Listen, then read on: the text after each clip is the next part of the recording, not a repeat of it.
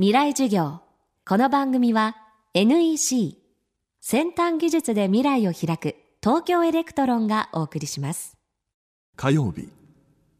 Chapter 2未来授業。今週の講師は東京大学大学院農学生命科学研究科教授の本間正義さんです。専門は農業政策国家間の農業交渉や農業貿易の在り方そして日本の農業政策や構造改革を研究しています。流通ベースで日本の農産物の9割を担っているのが農協。日本の農業を考えるとき農協は外すことのできないファクターです。農協が抱える課題と描くべき未来とは。未来授業2時間目。テーマは10年後の農協。農協の組合員っていうのは今正組合員でだいたい490万。それから準組合員で490万。すごい人数の組合員がいるんですね。一方、日本の農家というのは非常に小さいあのものをその販売してないような農産物を販売していないような農家を含めても250万強なんですね。で、販売している農家というのは160万。でプロの農家と言われているような農家であの農業で生計を立てているのはたった40万しかいないんですね。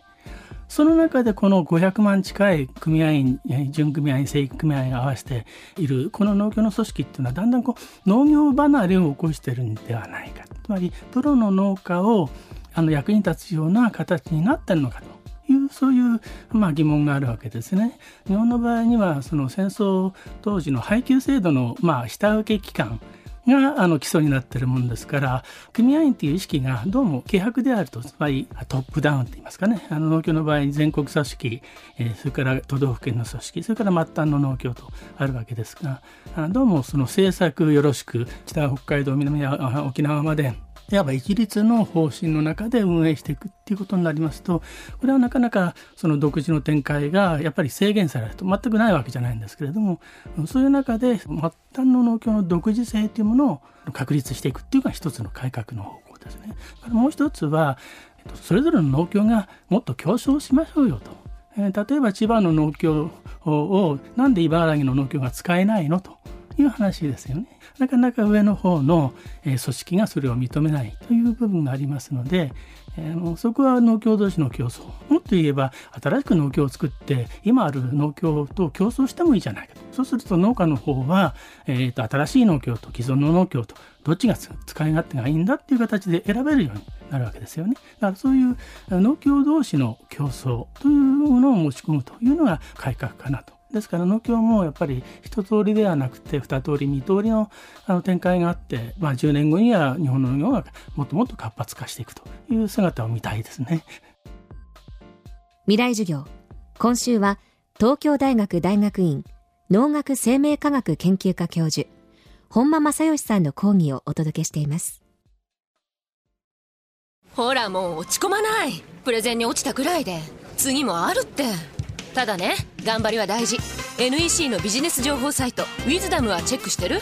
トップが語る成功秘話からプレゼン力診断まで絶対肥やしになるから。NEC のビジネス情報サイト「ウィズダムで検索。さあ飲みに行くわよ。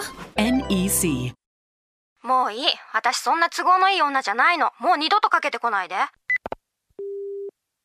例えばその携帯電話の中の半導体も私たちの技術から生まれていますもしもし？なんで本当にかけてこないの？信じらんない。半導体製造装置であなたと未来を結ぶ。東京エレクトロン。未来授業。